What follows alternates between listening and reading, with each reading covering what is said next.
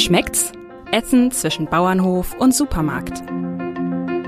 Der Ernährungspodcast des Hamburger Abendblatts. Der heutige Podcast wird Ihnen präsentiert von Rewe. Wir von Rewe wissen, dass sich aus kleinen Dingen Großartiges entwickeln kann. Deshalb fördert die Rewe Lokalpartnerschaft gezielt kleine und mittlere Betriebe vor Ort. So stärken wir den ländlichen Raum und helfen, das Wissen und die handwerklichen Fähigkeiten zu bewahren. Hochwertige Lebensmittel aus der Region sind die Früchte unserer Arbeit, weil Wertschöpfung vor Ort beginnt. Die Rewe Lokalpartnerschaft für eine nachhaltige Zusammenarbeit mit lokalen Lieferanten und Erzeugern. Weitere Informationen unter regional.rewe.de.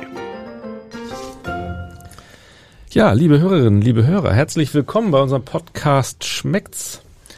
Es geht um Ernährung und Genuss. Ähm, Angelika Hilmer und ich sprechen mit unseren Gästen die sich mit dem Thema Essen beschäftigen oder mit dem Thema Getränke. Äh, wie auch immer. Es geht um Gesundheit und Genießen. Das ist das, was wir hier versuchen immer zusammenzubringen. Und heute kommt ein äh, Mann aus Hamburg, ähm, der uns ein bisschen Kaffee mitgebracht hat. Deshalb äh, mag es sein, dass es ab und zu im Hintergrund ein bisschen klimpert. Wir haben Tassen auf dem Tisch. Sönke Plautz ist bei uns Sommelier und äh, Mitgeschäftsführer von Becking Kaffee. Ja, moin, herzlich moin. willkommen. Vielen Dank für die Einladung. Die Kaffeerösterei Becking wurde von Wilhelm Becking 1928 gegründet. In den 1970er Jahren haben andere Firmen mit schnellen Röstverfahren auf die Massenproduktion gesetzt. Doch Becking blieb beim aufwendigen Trommelröstverfahren und konzentrierte sich weiter auf Spezialitätencafés. Vorstand und Mitinhaber Sönke Plautz ist seit 2003 mit dabei und nennt sich unter anderem auch Kaffeesommelier und wird uns jetzt also in die faszinierende Welt der Kaffeebohne und des Kaffeegetränks führen. Die erste Frage ähm, fängt sozusagen hinten an, nämlich beim fertigen Produkt. Ähm, in Deutschland gab es ja vor 30, 40 Jahren eigentlich fast nur Filterkaffee. Espresso, Cappuccino kam dann dazu. Inzwischen gibt es Latte Macchiato und sonstige Spezialitäten. Wann trinkt man was und was davon ist eigentlich noch Kaffee? Also ganz wichtig vorweg, wir sprechen bei unserem Produkt von Kaffee. Denn Kaffee ist das Produkt, wo man gerne Milch und Zucker reinmacht, um das trinkbar zu machen. Und das ist so ungefähr vor knapp 20 Jahren so hochgekommen, dass man immer mehr Dosenmilch reingegeben hat, immer mehr Zuckerstoff, Süßstoff und so weiter, um irgendwie zu sagen, irgendwie komme ich damit nicht klar. Und dann ging es plötzlich los, dass es dann viele kleine Röstereien gab oder wieder neue kamen, die Kaffees immer langsamer geröstet haben.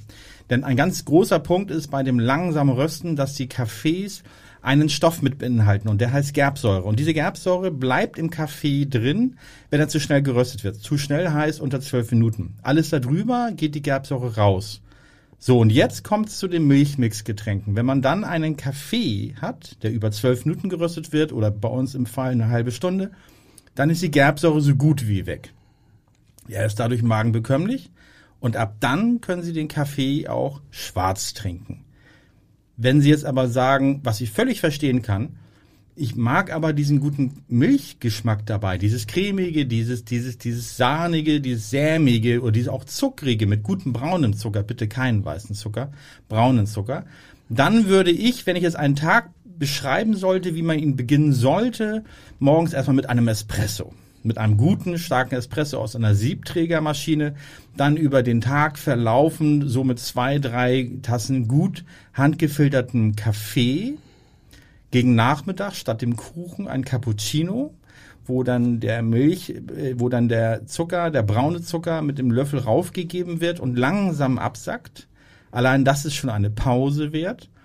Und dann zum Schluss des Abends nochmal einen ganz kleinen Espresso, denn ein Espresso hat weniger Koffein gegenüber einem Kaffee. Denn die Lösezeit von einem Kaffee im Wasser, in dem Wasser, in dem Filter, also wenn Sie einen Kaffee in einem Handfilter aufgießen, haben Sie zum Schluss mehr Koffein in der Tasse, weil die Lösezeit des Wassers mit dem Kaffeemehl länger ist als bei einem Espresso. Beim Espresso haben Sie nur eine kurze Durchlaufzeit, ungefähr 20, maximal 30 Sekunden. Und dabei ziehen sie nur die ätherischen Öle aus dem Kaffee raus und kaum Koffein. Weil viele denken immer, oh, ich habe einen Espresso getrunken, dann kann ich heute bestimmt nicht mehr schlafen. Nee, es ist genau umgekehrt. Also das wäre jetzt der perfekte Kaffeetag. Klingt sehr attraktiv, muss ich sagen. Was sind denn in Deutschland so die beliebtesten Kaffee-Varianten, sage ich jetzt mal? Ist es nach wie vor der Filterkaffee oder ist der verdrängt? Vor ungefähr 18 Jahren habe ich damit ja begonnen. Ich bin eigentlich Bauingenieur. Das heißt, ich komme aus, eigentlich aus einer ganz, ganz anderen Branche und war sozusagen, was dem angeht, äh, nicht von einem Vater. Mein Vater war Pastor. Das heißt, ich komme nicht aus einer Kaffeedynastie und das heißt es immer von wegen Filterkaffee, sondern als ich dort an, angefangen habe, war der Filterkaffee auf absteigenden Ast, weil die Kaffees oder der Kaffee wurde immer unbeliebter im Geschmack. Dann kamen die Vollautomaten raus und dabei wurde der Kaffee dann schneller zubereitet und hatte auch eine schicke Creme. In den letzten 12, 13 Jahren kommt der Filterkaffee, der handaufgebrühte, immer weiter nach vorne. Das hat eben diesen besagten Grund, dass Kaffee, der langsam geröstet wird, viel bekömmlicher ist, dass man wesentlich hochwertige Kaffees heute wieder akzeptiert. Das heißt, der Verbraucher, der Kunde, der Gast ist bereit dafür, für einen guten Kaffee auch wesentlich mehr zu investieren und bekommt dadurch auch ein wesentlich hochwertigeres Produkt. Und dieses Produkt, das muss man dann eigentlich handfiltern, weil das ist ein Kaffee ist ein Gewürz. Das heißt, so bekommen Sie die ganzen Aromen raus.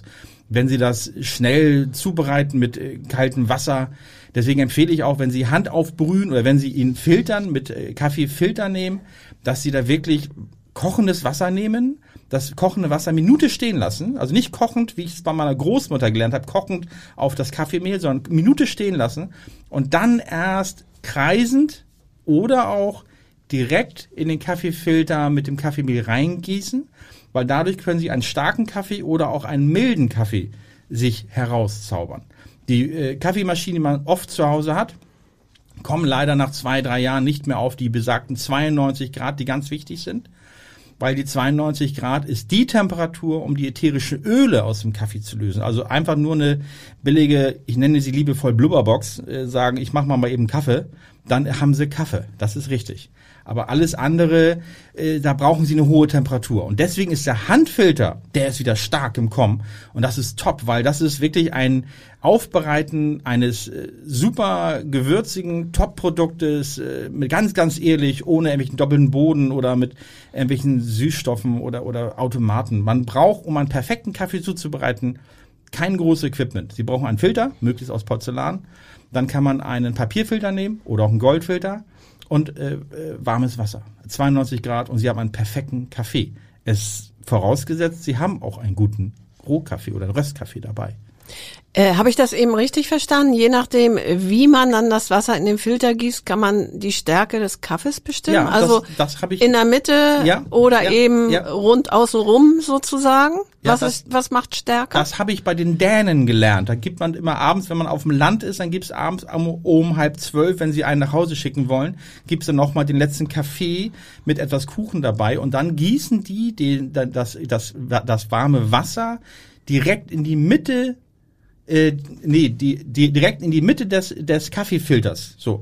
Und dadurch äh, wandert das Wasser ganz schnell durch das Kaffeemehl, durch den Filter in die Kanne. So. Und dabei hat das Wasser kaum Zeit, sich das Koffein aus dem Kaffeemehl zu stibitzen. So. Wenn ich das, und dieses Aufbrühverfahren nennt man nicht dänisches, sondern neudeutsch Center, Center-Aufguss. Und der Circle-Aufguss, der Circle-Aufguss ist der, wo sie kreisende Bewegung, ob linksrum oder rechtsrum, das ist jetzt nicht ganz so wichtig, aber dass, dass, dass sie kreisende Bewegung über dem Kaffeemehl abgeben. Dadurch verzögert sich das Durchlaufen des Wassers durch das Kaffeemehl, aber das Koffein und die Aromen werden rausgesucht. Und dadurch ist dieser Kaffee, der Circle Kaffee, wesentlich aromatischer und stärker als ein Center Kaffee. Äh, Meine Großmutter hat das früh gesagt, gieß bitte in die Mitte, dann wird er nicht ganz so stark. Oder gieß bitte am Rand rum, dann wird er stärker. Aber Achtung, am Rand rumgießen heißt nicht, dass Sie genau zwischen dem Filterpapier und dem Kaffee, dem gemahlenen, rumspülen, wie man das gerne so macht, um sich morgens zu beweisen, dass man wach ist, nach dem Motto, ich kann genau Ziel gießen. Weil dann machen Sie den Kaffeefilter kaputt. Das heißt, der Kaffeefilter entsteht ja dadurch, dass das gelöste Kaffeemehl oder das aufgeschwemmte Kaffeemehl an die Wandung des Papieres schwebt, schwappt und dadurch einen dicken Kaffeekuchen bildet. Und das ist ja der eigentliche Filter. Und wenn man dann morgens sagt, Mensch, ich bin wach, ich gieße das mal rum, ich, ich fange schon mal an zu spielen, dann äh, läuft das ganze Wasser leider direkt durch das Papier in die Kanne. Das heißt, dann bekommen Sie Ohne auch einen Kaffee. dünnen Kaffee. Das ist aber nicht gewollt. Genau so ist es. Was ist für Sie der, der ultimative Kaffeegenuss? Ist das äh, wahrscheinlich auch Tages, Tagesform oder tagesabhängig, oder? Das muss ich ja sagen. Ja, ja, also morgens, äh, ich habe zwar äh, eingangs gesagt, dass es der perfekte Tag ist, mit einem Espresso zu starten. Äh, die Zeit äh, ne, habe ich dafür morgens nicht oder ich will sie mir auch gar nicht nehmen, weil ich sage, ich mache mir einen schön gefilterten Kaffee und da variiere ich gerne. Also ich äh, filter die Kaffees für meine Fa Familie wirklich per Hand in einem Keramikfilter und äh, ich schlürfe ihn. Und wenn wir in einem Café sind, meine beiden Jungs, äh, die waren früher mal klein, jetzt wird er nächste, nächste Woche 18 und der andere jetzt dieses Jahr 16. Aber früher durfte ich im Restaurant schlürfen und die Gäste guckten und dann sagt meine Kinder, Papa darf das? Der ist Kaffeesommelier.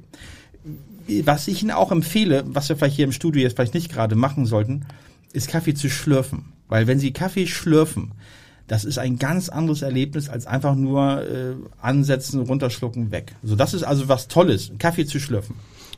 Das ist ja ähnlich wie beim Wein. Da, da erlebt man den ja auch ganz anders, wenn man ihn so bewusst und, und äh, so über die Zunge äh, gehen lässt.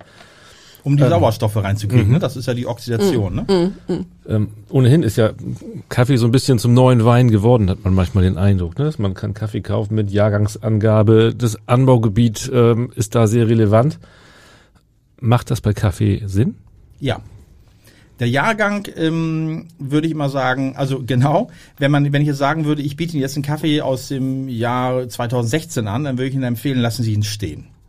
Sie sollten einen Kaffee nehmen, immer aus dem gleichen Jahr, maximal zwei Jahre alt. Das Anbaugebiet mh, ist nicht unbedingt wichtig, weil es in jedem Lied, äh, in, in, in jedem Land äh, Kaffee und Kaffee gibt. Also es gibt in Brasilien äh, grausame Cafés und Spitzencafés. Also das Land allein ist es nicht. Dann geht's halt weiter, dass man in die Provenienz geht, sprich aus welchem über überspitzt gesagt aus aus welchem Dorf kommt der Kaffee. So und dann weiß man das eher.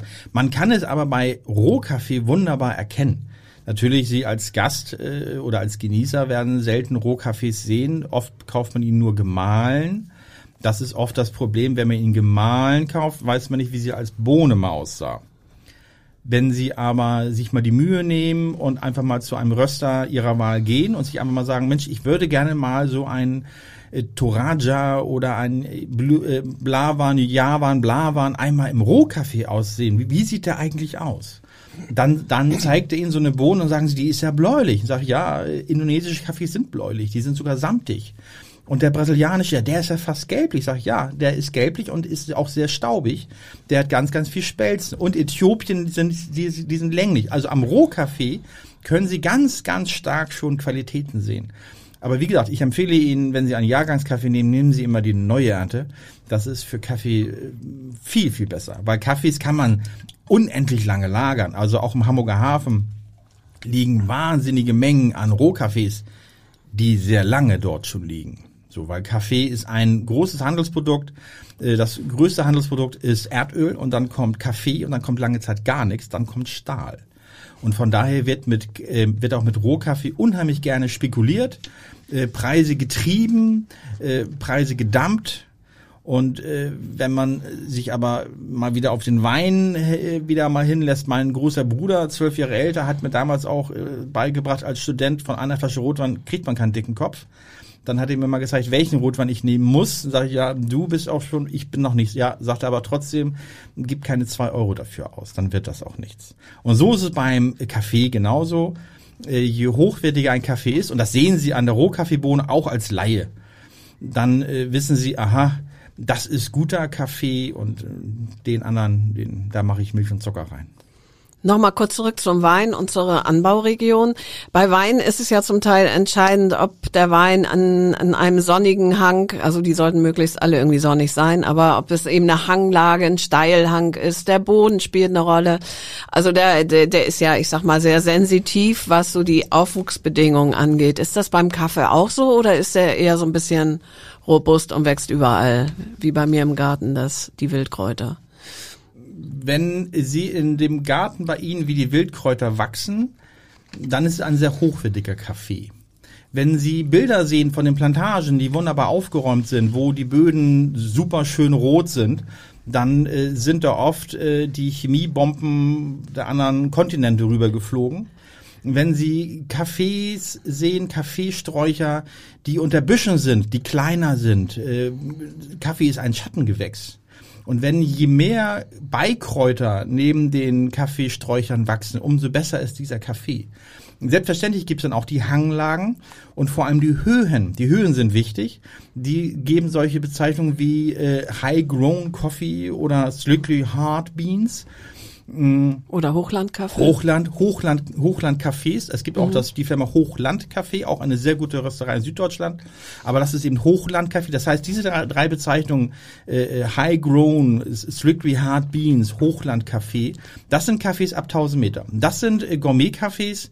Diese Cafés wachsen langsamer. Mir sagte mal ein Kaffee Papst, den ich in Bremen kennengelernt hat, der mich mal mehrere Monate ausgebildet hat, mich quasi zum Diamantenschleifer äh, geschliffen hat, der hat mir mal gesagt, äh, dass das Aromatresore sind. Weil die wachsen klein, die, die wachsen langsamer, weil es abends kühler ist.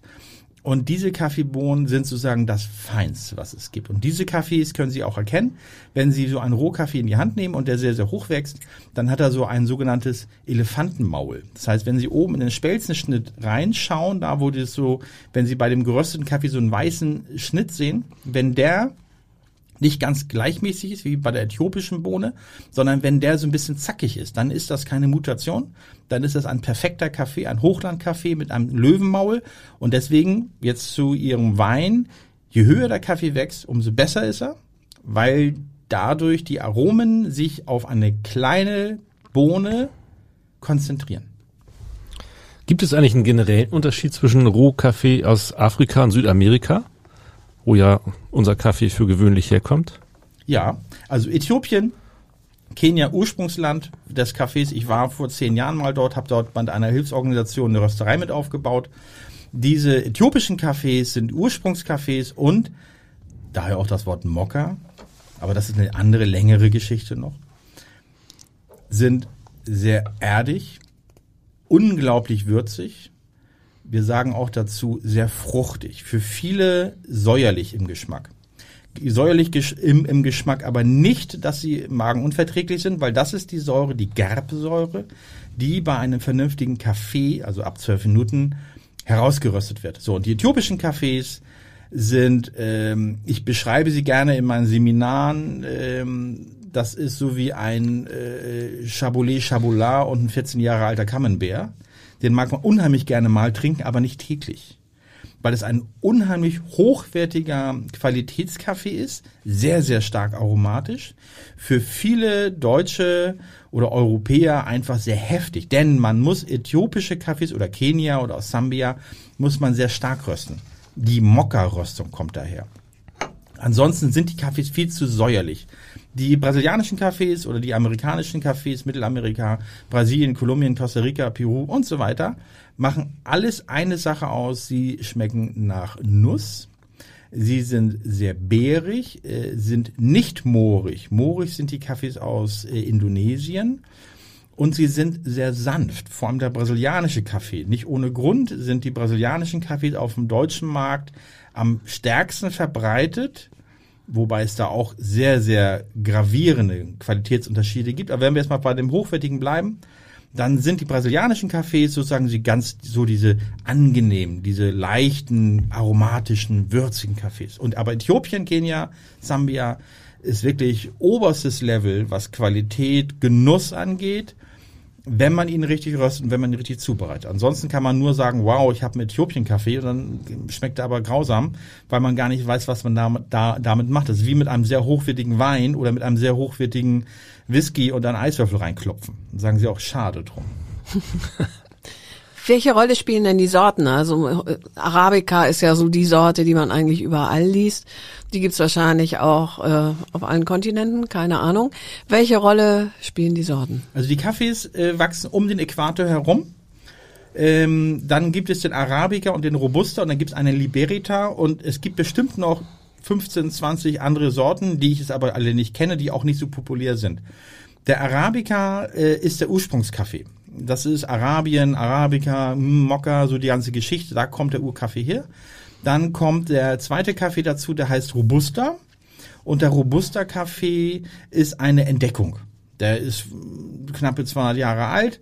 Der Robusta Kaffee hat äh, den chemische Eigenschaft, dass er doppelt so viel Koffein hat wie ein äh, Arabica und auch einen wesentlich höheren Gerbsäureanteil. Das heißt, wenn man den nicht gut röstet, bleibt das alles drin und man bekommt auch dieses Nervöse, wo sie sagen, ich kann nach 15 Uhr keinen Kaffee mehr trinken, weil oder Herz-Kreislauf-krank oder schwanger. Das sind so diese immer diese Gründe, wo man sagt, ich kann keinen Kaffee mehr trinken, weil der Arabica Allein das Wort Arabica heißt keine Qualität. Es gibt also auch grausame Qualitäten von arabischem Kaffee oder Arabica-Kaffee ist eine Gattung. Ähm, die Arabica-Kaffeebohne, die Roh-Kaffeebohne kann man erkennen, sie ist etwas flacher. Und die Robusta-Kaffeebohne ist etwas schiffiger, sag ich dazu. Sie ist etwas halbrund. Also sie, wenn man sie auf den Tisch legt, dann wippt sie stärker. Die Arabica ist flacher. So, der Geschmack von Arabica ist unglaublich vielfältig. Ich fange ganz kurz nur an. Ein brasilianischer Kaffee schmeckt unter der Zunge nach Sand und nach Nuss. Ein Kaffee aus Costa Rica schmeckt an der Seite der Zunge wie eine Weinsäure, wenn man ihn schlürft. Vorausgesetzt, Sie müssen die Kaffees schlürfen. Wenn Sie die Nase zuhalten, brauchen Sie nicht schlürfen, das schmecken alle Kaffees bitter. Wenn Sie einen Kaffee aus Guatemala nehmen, dann schmeckt er nur im Gaumen und nicht unter der Zunge und nicht an der Seite. Und mit diesen drei kleinen Kaffees können Sie schon einen ganzen Big Body, wie ich so schön sage, aufbauen. Das heißt, so können Sie einen Kaffeeberg aufbauen oder ein Kaffeearoma. Dann, dann geht's weiter. Javan, Blavan. Der bringt dann Moorigkeit mit rein, Ledrigkeit. Und jetzt kommt ein ganz exotischer Kaffee, der indische Monsun. Indischer Monsun wird sieben Wochen lang gewässert, getrocknet, gewässert, getrocknet. Kommt den hierher, sieht erst aus wie so eine weiße, hellgelbe Bohne, die klappert richtig. Sie riecht muffig, weil sie eben öfters fermentiert wurde. Und wenn man die rösten kann, das ist sehr schwer, dann schmeckt dieser Kaffee, wenn man ihn schlürft, am Ende der Zunge nach bitterer Karamell. Und deswegen ist es ganz wichtig, dass man Kaffees schlürft und dann sich wegdreht und dann überlegt, wo ist was. Man muss vorher wissen, wenn man Kaffees schlürft, auf was man sich einlässt. Als ich mal nach Paris gefahren bin, äh, mit meinem 18. Lebensjahr, hat mir meine Mutter gesagt, nimm dann ein Französischbuch mit, dass du genau weißt, wo du hinfährst. Sag ich, aber ich fahre doch nur nach Paris. Sag ich, aber dann, dann, dann siehst du, was du siehst. Weil sonst weißt du es nicht. Beim Kaffee ist genau das Gleiche. Man muss einmal erklärt bekommen, wo schmeckt ein Kaffee? Weil sonst heißt es nur, ja, irgendwie bitter und schön warm ist er auch. Das heißt, man, man sollte einmal sich empfehlen lassen, dass ein Java-Kaffee nach Beere schmeckt, nach Leder, Kenia unglaublich würzig ist, ein Brasilianer nur unter der Zunge. So und so kann man die ganzen Kaffees zusammenbauen. Sie haben ja die verschiedenen Geschmacksrichtungen äh, genannt. Äh, kommen so die Mischung zustande, dass man eben diesen Kaffeeberg eben nur bekommt, wenn man verschiedene Sorten mischt? Ja. Mhm. Ja, es gibt natürlich ganz, ganz tolle Kaffees wie den Brasilianer, wo sie wirklich nur den reinen Brasilianer trinken und sagen, wow, top das ist ein fruchtiger Kaffee, den nehme ich nur so. Und wenn Sie dann mutig sind und dann weitergehen, sagen Sie, aber jetzt noch ein bisschen mehr Fülle, dann nehmen Sie Costa Rica dazu oder Kolumbien. Das ist wie mit, wie, wie mit Gewürzen. Wenn Sie ein tolles Gericht machen, dann nehmen Sie auch nicht nur Salz, sondern Sie nehmen mal Pfeffer dazu, meistens Pfeffer, und dann, dann unterscheiden Sie. Geht es in Richtung Senf, dann nehmen Sie keinen Ingwer. Gehen Sie in Richtung asiatisch, dann nehmen Sie Ingwer, aber keinen Senf mehr. Beim Kaffee genau das Gleiche. Kaffees haben unglaublich viele Geschmacksnuancen die sie dann zusammensetzen können und dadurch ein Bild aufbauen. Ich habe damals vor äh, 17 Jahren angefangen, nur mit zwei Cafés. Mit, mit Guatemala und Brasilien. Und das war schon eine, das, das, das war schon eine kleine Kreation. Man sagte, der ist schon fülliger. Unser jetziger äh, oder jetzige, die Kaffees sind, die haben fünf, sechs verschiedene Rohkaffees dabei, die ein ganzes Bild beschreiben im Gaumen. Und dann kommt obendrauf noch die Röstung, die ja auch äh, noch extrem geschmacksrelevant ist, wenn ich das richtig weiß. Ja, absolut. Die Röstung ist äh, ganz, ganz wichtig. Also der Rohkaffee, Punkt eins. Wenn Sie keinen guten Rohkaffee haben, brauchen Sie hinten sich nicht allzu viel Mühe geben, dann ist das auch egal. Beim Rösten ist es so, ähm, je langsamer und je tiefer die Temperatur ist, umso langsamer kann das der Kaffee sich entfalten. Das Wichtigste für mich unter anderem bei hochwertigem Kaffee ist, dass die Gerbsäure rausgeht. Und das passiert wirklich nur, das können Sie auch riechen. Ich mache das bei den Seminaren immer, dass man, dass die Leute, die Gäste eine Riechprobe bekommen, immer so alle zwei, drei Minuten im Abstand äh, der Röstung. Und dabei können die richtig riechen, dass sich eine stechende Säure rauslöst. So, und wenn die draußen ist, das ist so nach 14, 15 Minuten, dann geht's eigentlich erst los, dass man den Kaffee ganz langsam ziehen lässt. Ein Kollege von mir sagte mal, ich bin der langsamste Kaffeeröster in Deutschland, weil die Kaffees bei uns bis zu einer halben Stunde rösten. Jetzt ist aber wichtig, dass man nicht nur einfach stumpf eine halbe Stunde sich das, das, das Zeug da warm werden lässt, sondern Sie müssen den Kaffee beobachten. Brasilianische Kaffees bei uns rösten nur 17 Minuten, ein Costa Rica 24, ein Espresso 32. Das heißt, Sie müssen bei jedem Kaffee individuell gucken. Und jetzt ist es auch tagesabhängig hohe Luftfeuchtigkeit, Außentemperatur. Wie alt ist der Kaffee? Ein halbes Jahr, ein Jahr. Das heißt, ich kann die Kaffees jetzt nicht computergesteuert rösten. Das ist wie mit einer gusseisernen Bratpfanne. Wenn Sie dort 40 Spiegeleier braten wollen nacheinander, dann ist das bei dem ersten Spiegelei eine große Arbeit. Bei dem 20. ist es kein Problem mehr, aber bei dem 50. glüht in die Pfanne schon fast weg. Das heißt, da müssen Sie jedes Mal anders drauf eingehen wie der Kaffee sich jetzt verhält. Und von daher haben wir bei unseren drei Röstmaschinen, wir rösten ja knappe 14 Tonnen im Monat, dass sie bei den Röstmaschinen keine Computer haben. Das Einzige, was das Digitale ist bei unseren Röstmaschinen, ist eine digitale Temperaturanzeige. Wir haben einen Probenzieher, da wird der Kaffee gezogen, wir haben eine Temperaturanzeige, wir haben die Nase und wir haben den, auch, auch das Ohr und die Augen, dass wir genau sehen können, wie die Kaffeebohnen aufreißen. Eine Kaffeeröstung bei uns, also wenn einer bei uns lernt, zum Glück haben wir unsere ganzen alten Röster seit 12, 14 Jahren dabei, dauert zwei, drei Jahre, bis man das wirklich beherrscht, bis man sagt, so, ich weiß jetzt, wie es geht. Sie haben die, den Meisterbrand in Ihrem äh, Backing-Sortiment. Das ist kein Cognac, das ist auch Kaffee. Das ist Kaffee, ja. Und zwar ist das der Ursprungskaffee. Vor äh, 18 Jahren, 19 Jahren haben wir ja das Unternehmen von Herrn Becking übernommen und da war ein Portfolio, es hieß milde Sorte, Mokka, Meisterbrand, äh, halb und halb und entkoffiniert. Und da ist der Meisterbrand halt ein Kaffee gewesen, gerade für den süddeutschen Raum, äh, wo der, wo der Kaffee dunkler geröstet wird als die milde Sorte. Denn milde Sorte war für den norddeutschen Raum und der war für den süddeutschen Raum. Denn man, man muss wissen, im süddeutschen Raum hat man meistens eine höhere NN-Lage, sprich Wasserlage.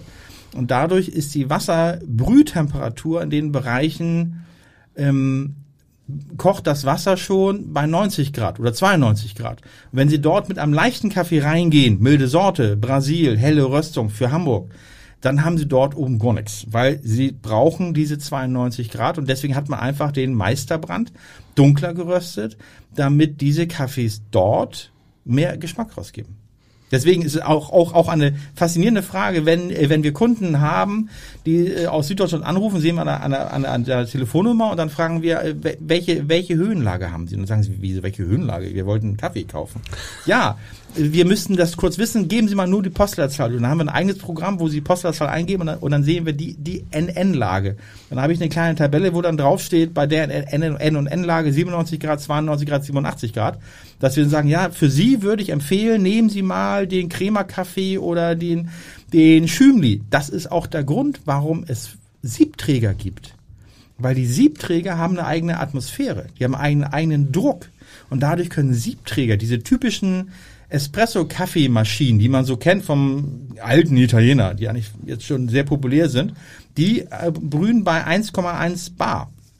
Wenn sie 1,1 Bar Druck haben, oder 1,2 Bar, da gehen die schon auf, dann haben sie 120 Grad da drin.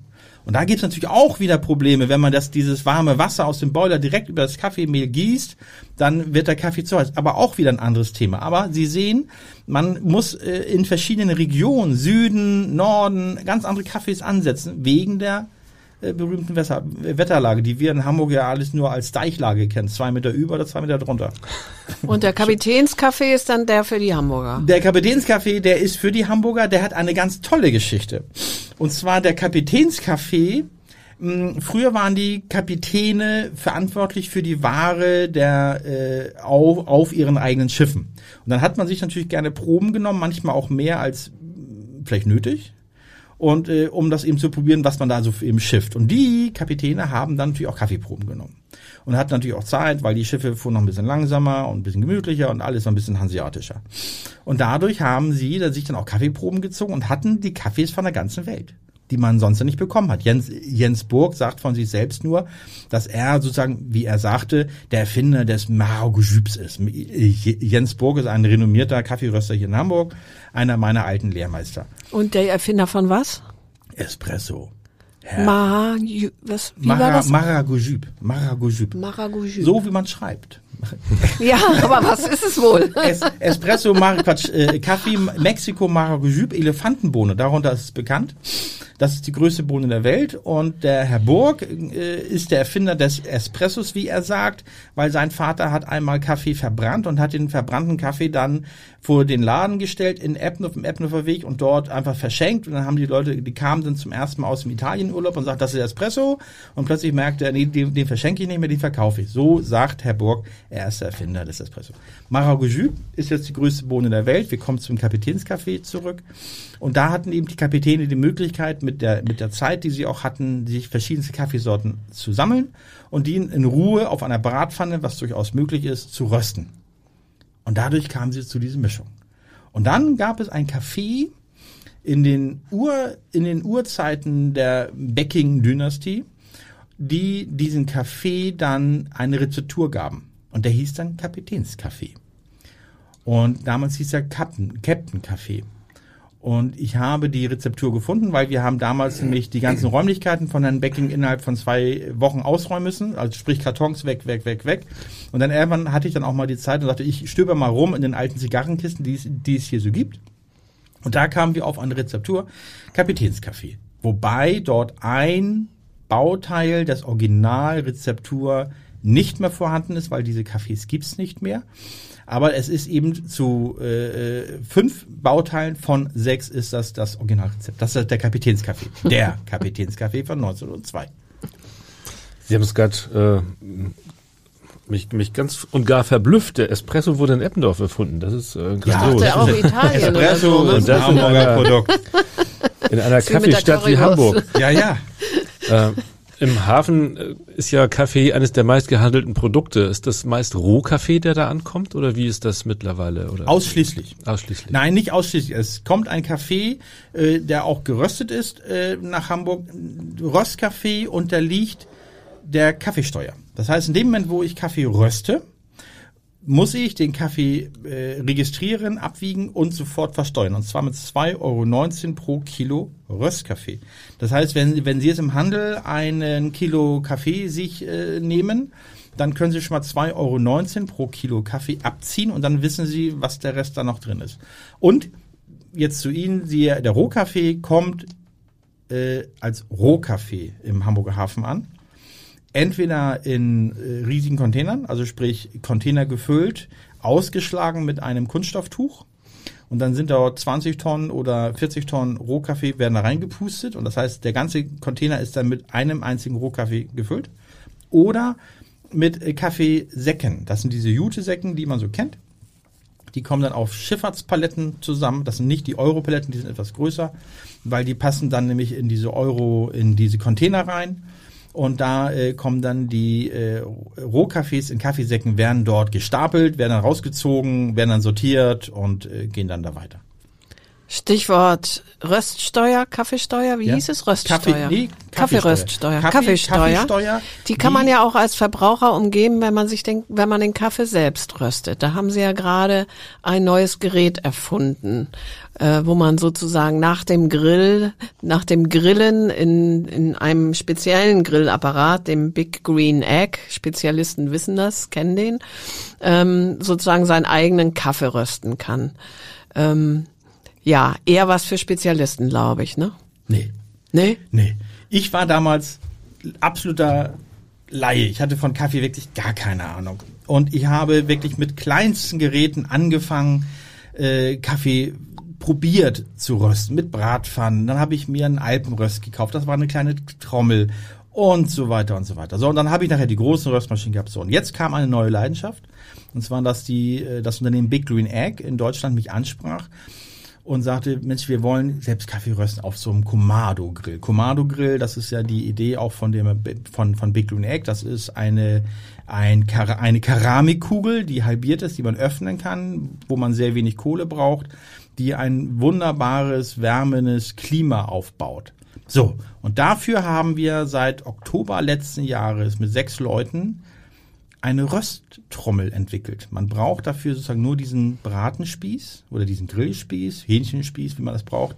Es ist jetzt auch egal, ob man Kohle nimmt oder Gas nimmt. Man, man, man muss es nicht nur für Big Green Egg nehmen, man kann das überall nehmen, wo man so ein Hühnchen oder irgendwie sowas drauf drehen kann. So, das ist eine Edelstahltrommel, die mit einem Motor sich dreht und wo man den Rohkaffee reingeben kann. Und man muss diese ganze Röstmaschine, die ganze Rösteinheit nur auf 200 Grad aufwärmen. Und jetzt kommt eben der Laie, wo sagt ein absoluter Profi, das ist nämlich genauso gedacht, diese, diese Rösttrommel soll für die Leute geeignet sein, die sich Zeit nehmen wollen, die auch sagen, auch, auch ein Brotbacken ist für mich nichts Neues oder nichts Besonderes oder nichts, was Besonderes schon, aber nichts Unmögliches, wo sie sagen, dann können sie auch rösten, Kaffee rösten.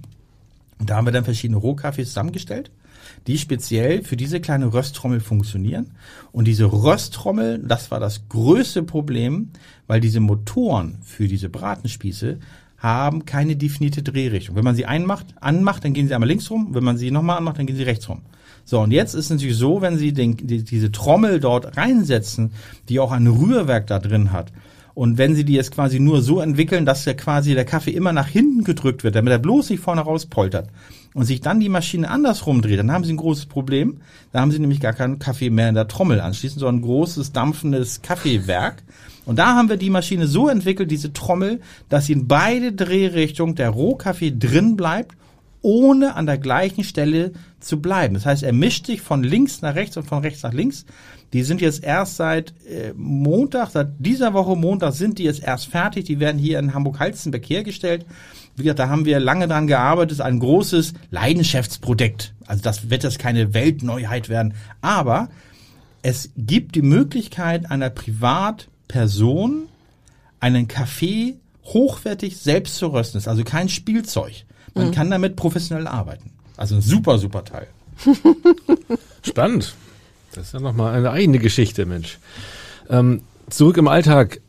Kaffee gibt es ja nun mittlerweile in, in Supermärkten in den verschiedensten Darreichungsformen, sage ich mal, von Instant-Kaffee über gemahlenem äh, Kaffee in den berühmten Kapseln aus verschiedenen Materialien. Ähm, ist das für Sie Kaffee oder Kaffee? In Supermärkten finden Sie Kaffee und Kaffee.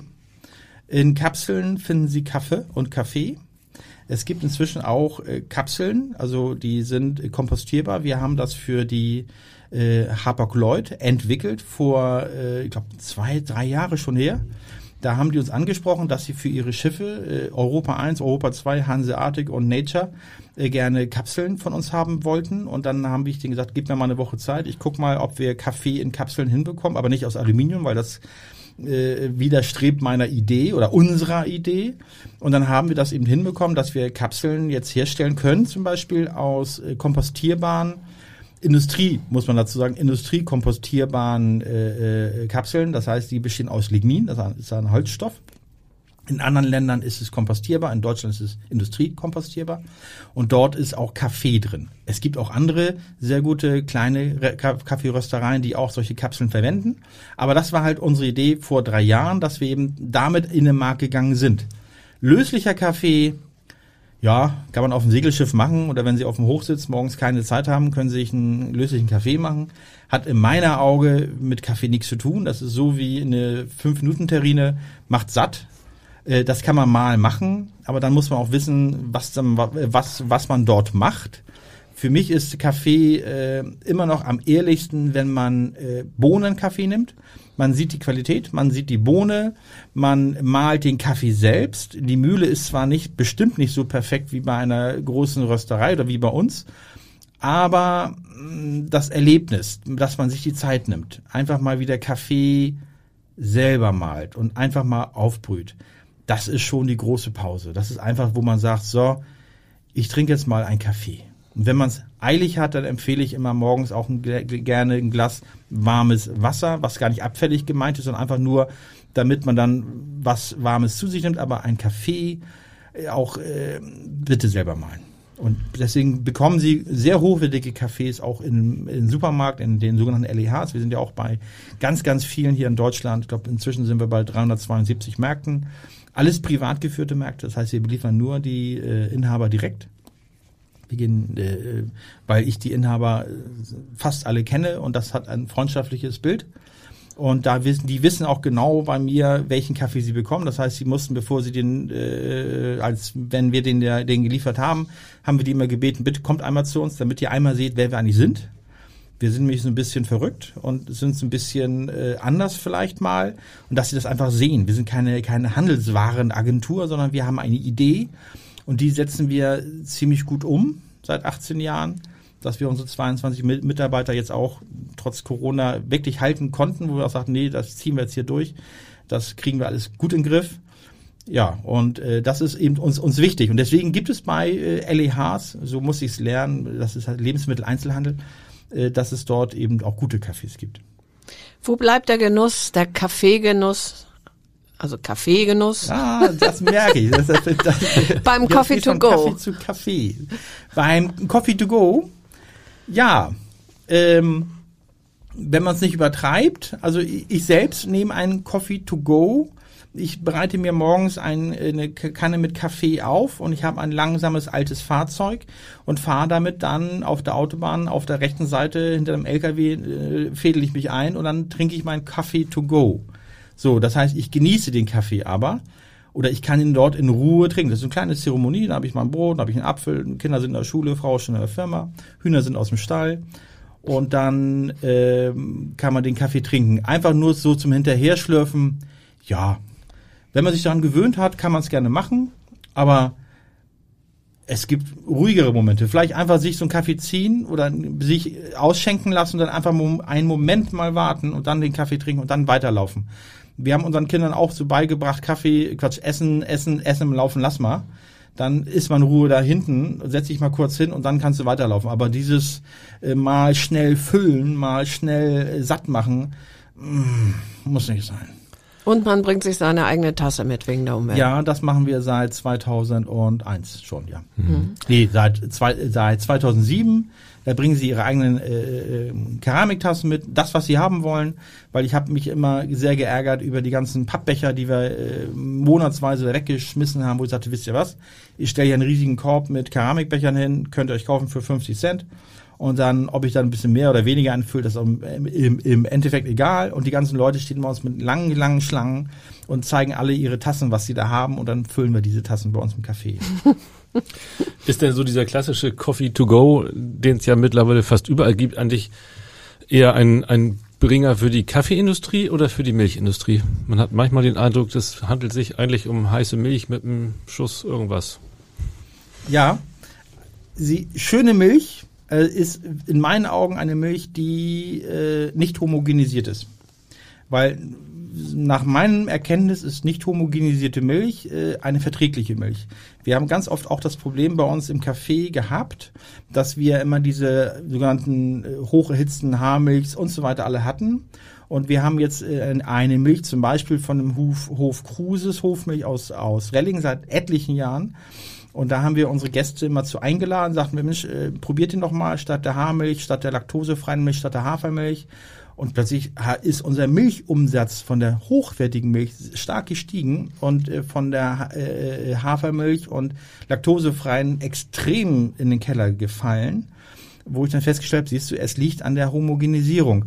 Und wenn Sie dann einen hochwertigen, eine hochwertige Milch haben, dann ist nichts gegen ein Latte Macchiato oder ein äh, äh, Cappuccino zu sprechen, weil das eine Geschmackskomponente ist jetzt einfach nur Milch reinkippen, damit ich es trinkbar machen kann, äh, dann trinken Sie Tee. Weil es ist wirklich, die Kombination ist es. Stichwort Verträglichkeit. Äh, auch beim Kaffee gibt es ja viele Leute, die sagen, ich vertrage keinen Kaffee, der übersäuert meinen Magen, der erhöht den Blutdruck, der raubt mir den Schlaf. Was sagen Sie diesen Leuten? Wir haben viele von diesen äh, ehemaligen Patienten, die dann bei uns eben kamen und sagten, ich trinke ja immer gerne ihren Kaffee oder auch andere Kaffees, aber mein Mann, meine, äh, meine Frau nicht. Und sage ich, wissen Sie, ich gebe mal diese, diese Tüte mal mit. Äh, die ist äh, mild geröstet, die ist leicht im Aroma. Meist ist es dann Brasil, Sonne Brasilien oder milde Sorte. Und dann sage ich, dann probieren Sie den mal. Und dann sage ich, bitte passen Sie auf eine Sache auf, dass Sie den mit der, mit der Hand aufbrühen. Weil die meisten haben noch einen Keramikfilter im Keller oder so einen Kunststofffilter und sage ich, bitte einmal Hand aufbrühen. Dann gucken Sie mich mal groß an, aber ich habe doch meine Kaffeemaschine, die ist doch erst sieben Jahre alt. Sage ich, sehen Sie, deswegen nehmen Sie sich eine Kasserolle, also sprich einen Stielkochtopf, äh, kochen das Wasser einmal auf, Minute stehen lassen und dann Circle oder Center Aufguss und dann genießen Sie mal den Kaffee. Da gehen ganz, weil diese Kaffees, die langsam geröstet werden, haben keine Gerbsäure. Und die Gerbsäure ist dafür bekannt, dass die Gerbsäure die Magenschleimhäute reizt. Und wenn die Magenschleimhäute gereizt sind, dann kann das Koffein reingeprügelt werden und dann wird man so nervös. Das ist wie mit einer Wunde. Wenn Sie eine, eine Wunde an der Hand haben und jetzt mit Salz in Berührung kommen, dann brennt diese Wunde. Kommt das Salz sonst an die Finger und die Finger sind nicht verwundet, haben Sie mit Salz kein Problem. Deswegen ist diese Gerbsäure, die muss behandelt werden. Wenn die Gerbsäure weg ist, dann können die meisten auch Koffein vertragen. Natürlich habe ich auch Gäste, die sagen, nein, ich vertrage den wirklich nicht. Und dann ist meine Frage, trinken Sie Grüntee, schwarzen Tee? Nein, auch vertrage ich auch nicht. Sag ich, wunderbar.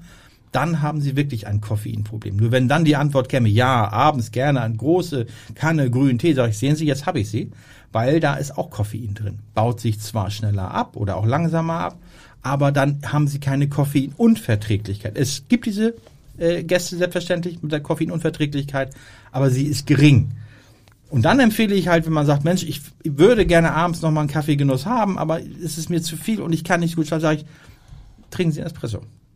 Weil der hat nur halb so viel Koffein. Weil er anders schneller zubereitet wird? Nein, weil er schneller Er wird zubereitet, schneller zubereitet. Die Röstung ist dann ab 17 Minuten nicht mehr so relevant. Ein Espresso aus unserem Haus zum Beispiel 32 Minuten, ein Kaffee zwischen 17 und 29. So. Je länger ich einen Kaffee röste, um, umso dunkler wird er in der Farbe und umso bitterer wird er im Geschmack. Bitterkeit heißt aber nicht Unverträglichkeit, weil die Bitterkeit ist nur das reine Aroma.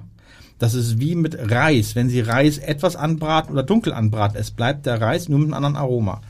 Und wenn Sie das jetzt auf den Kaffee nehmen, dann haben Sie eben äh, bei einem Espresso einen dunkleren Geschmack und der und sie, und sie bereiten ihn ja wesentlich schneller zu in ihrer in ihrem Siebträger oder wie ich so schön sage liebevoll diese kleinen Kaffeemokka-Kocher, wo viele immer sagen, das ist doch mal ein Espresso-Kocher für zu Hause. Ich, ja, ich nenne sie mal liebevoll.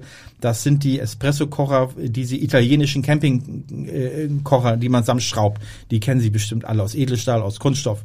Und da bekommt man auch einen guten Kaffee raus. Und dann würde ich eher sagen, nehmen Sie einen Espresso.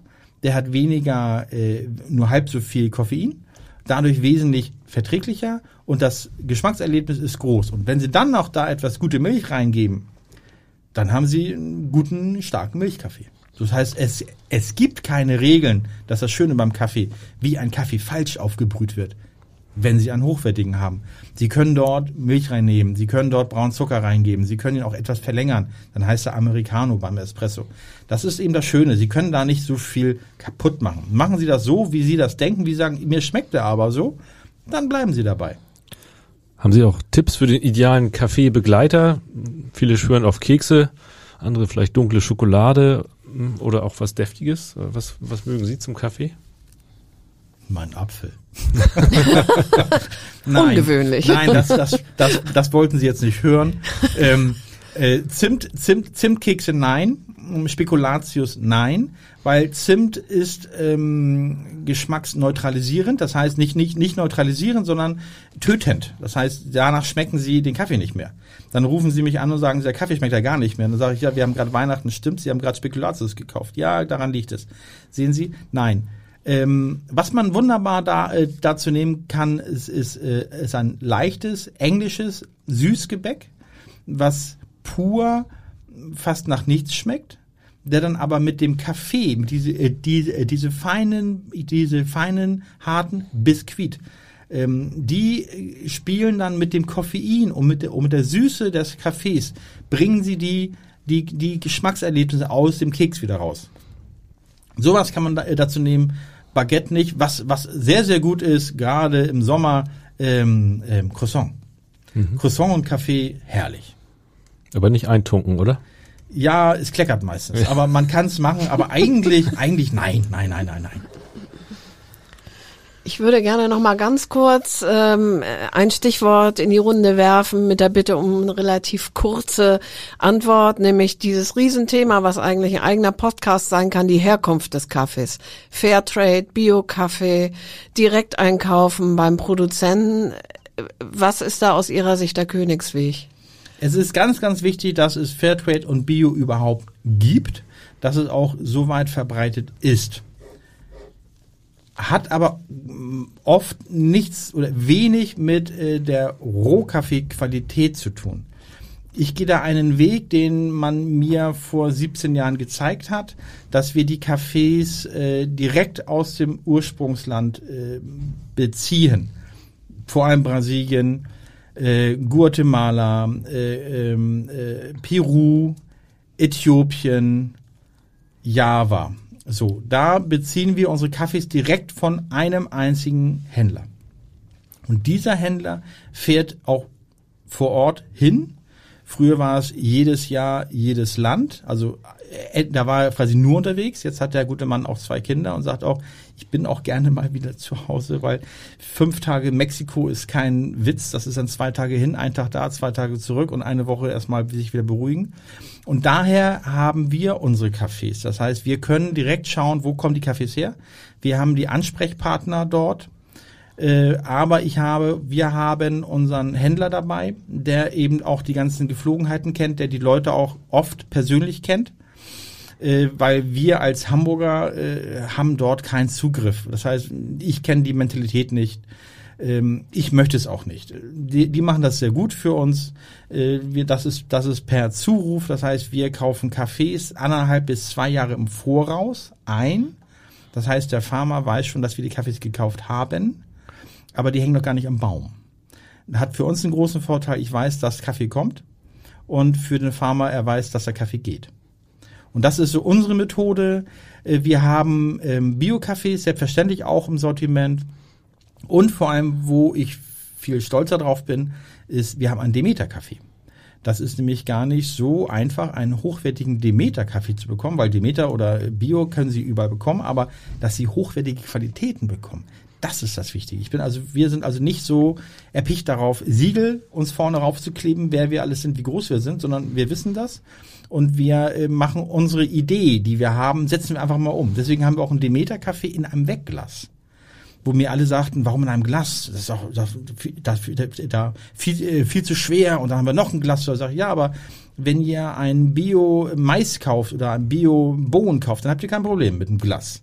Aber beim Kaffee ist plötzlich ein Problem. Denn ich möchte gerne eine Kaffeetüte entwickeln, was wirklich nicht einfach ist. Wir sind seit neun Jahren dabei, eine Kaffeetüte zu entwickeln, die alufrei und kunststofffrei ist, aber gasdicht ist. Und da war meine Idee eben, dass wir damals sagten, lass uns ein Glas nehmen, ein Wegglas, wiederverwendbar, mit einem Bügelverschluss und da kommt der Demeter-Kaffee rein. So, also wir, ich finde das absolut klasse und es ist ganz wichtig, dass es das alles gibt, weil industriegehandelte Kaffees äh, sind nicht schön mit anzusehen. Vielleicht zum Abschluss. Ähm, jetzt bin ich Kunde oder Käufer, Kaffeetrinker, habe jetzt den Kaffee meiner Wahl zu Hause. Ich habe von Ihnen gelernt, ich brauche auf jeden Fall den Keramikfilter. Ich brauche eine Mühle. Ähm, tut's im Großen und Ganzen aus Ihrer Sicht so ein Vollautomat oder soll ich dann doch zur Siebträgermaschine greifen? Das ist eine tolle Frage. Siebträger ähm, ist ein Allrounder. Mit einem Siebträger können Sie äh, Kaffee äh, sich produzieren, ein Cremekaffee. Da gibt's auch zwei, drei Tricks, wie man das machen kann, dass es quasi kein Verbrüter wird. Sie können einen perfekten Espresso sich jetzt da zubereiten. Sie können sich einen Cappuccino mit der, mit der Milchlanze, mit der Düsenlanze aufbauen. Mm, Die Reinigung von Siebträgern ist äh, sehr einfach. Mm, Das Handling ist etwas Übung. Und wenn man einen Siebträger hat, empfehle ich bitte, bitte, bitte auch eine Mühle dazu zu nehmen, weil jeder Siebträgermarke hat eine andere Lochanreihung im Sieb, dass man, wenn man einen vorgemahlenen Kaffee nimmt, wird man damit nicht sehr glücklich werden, wenn das Niveau vernünftig hoch ist. Vollautomat hat den großen Vorteil, sie geben die Kaffeebohne rein, sie äh, stellen die, die Malung einmal ein, sie geben die Wassermenge einmal ein, äh, drücken rauf und dann kommt's raus. Aber soweit wie ich es äh, weiß, äh, sind Vollautomaten entweder nur perfekt für Kaffee oder perfekt für Espresso. Beides können sie nicht, weil sie können es nicht auf beide Seiten einstellen. Von daher sind Vollautomaten interessant, wenn man sie vernünftig reinigt, wenn man das Wasser jeden Tag wechselt, wenn man die Brühgruppe bitte auch mal trocknet. Und äh, ich bin eher so der äh, Mechaniker, dem sagt, ich nehme gerne, was ich da sehe. Vollautomaten summt gut, hat eine, hat eine blaue Beleuchtung, schimmert und sagt mir auch, was ich jetzt gleich als nächstes machen soll. Das ist toll, das macht auch Spaß. Aber für Kaffee brauchen Sie eigentlich nur einen Handfilter. Wenn Sie Espresso machen wollen, Siebträger, Vollautomat, okay. Aber wenn Sie es wirklich so sagen wollen, ich will jetzt back to the roots und ich will einen perfekten Kaffee zu Hause machen, nehmen Sie Ihren Keramikfilter raus. Wenn Sie dann noch top drauf sind, packen Sie einen Goldfilter oben rein. Lagern Sie den Kaffee nicht in Omas alter Dose. Das heißt, die Kaffeetüte bitte öffnen, starken Gummi, Gummiverschluss rum, Gummiband und ab in den Kühlschrank. Nicht geöffnet in den Kühlschrank, weil sonst kommt dort Sauerstoff rein, es kommt zur Tauwasserbildung und er oxidiert und es riecht nicht mehr nach Kaffee da drin. Stark verschließen. Die Temperatur, die äh, Gefriertemperatur von äh, äh, dem, den ätherischen Ölen liegt bei 6 Grad. Und idealerweise haben unsere Kühlschränke hier zwischen 6 Grad und so ungefähr. Aber die Kaffee, den, das Kaffeepulver nicht umfüllen in eine Dose, weil dann kommt es zu einer Oxidation. Das heißt, es ist so, als wenn Sie eine Flasche Champagner am Montagmorgen in den Dekantierer kippen und am Freitag den ersten Schluck nehmen. Ist garantiert sprudelfrei. Und beim Kaffee ist es identisch, wenn Sie den in eine Dose umkippen, äh, duftet es herrlich in der Küche nach Kaffee, aber das Aroma ist weg. Das heißt, der große Feind für Kaffee ist der Sauerstoff. Auch ein Grund, warum unsere Kaffees innerhalb von 24 Stunden in der Tüte abgepackt sein müssen. 36 Stunden lang gast ein Kaffee aus, Kohlendioxid, deswegen blasen sich die Kaffeetüten auf. Von daher gibt's auch solche Ventile da oben, semipermeable, semipermeable Membrane, da kann der Überdruck raus. Und dann lagert sich Kohlendioxid da drin und das konserviert den, den Röstkaffee. Also Kaffeetüte mitnehmen, öffnen, Löffel rausnehmen, Wasser äh, auf, auf, zum, zum Kochen bringen, abkühlen lassen auf 92 Grad, schubweise im Center- oder Circle-Aufguss machen, beim Nachbarn klingeln, einladen. Sie werden die Kaffeetüte schnell leer kriegen. Wunderbar. Ja, ich würde sagen, eine perfekte Gebrauchsanweisung für den Kaffeegenuss mit ja, dabei. wir haben das Kaffee jetzt drauf. Wir wünschen unseren Hörern guten Genuss, viel Spaß dabei und sagen vielen, vielen Dank. Ja, Applaus, besten das Dank. war das sehr, war sehr faszinierend. richtig spannend. Vielen Dank für die Einladung hier. Tschüss, tschüss. Tschüss. Weitere Podcasts des Hamburger Abendblatts finden Sie auf abendblatt.de slash podcast.